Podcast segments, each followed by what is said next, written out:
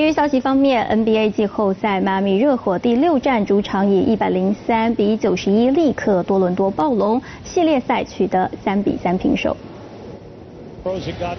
已取得晋级优势的猛龙，第六战在热火主场开战，让人捏把冷汗。第一节热火便领先，以气势给猛龙下马威。本轮季后赛进攻一路宕机的热火，这天火力全开，后卫德拉季奇攻下三十分。有五人得分达两位数，单场一百零三分，也是这轮季后赛单场最高得分。猛龙只靠后场两个明星洛瑞的三十六分和德罗赞的二十三分苦撑，其他球员最多只得八分。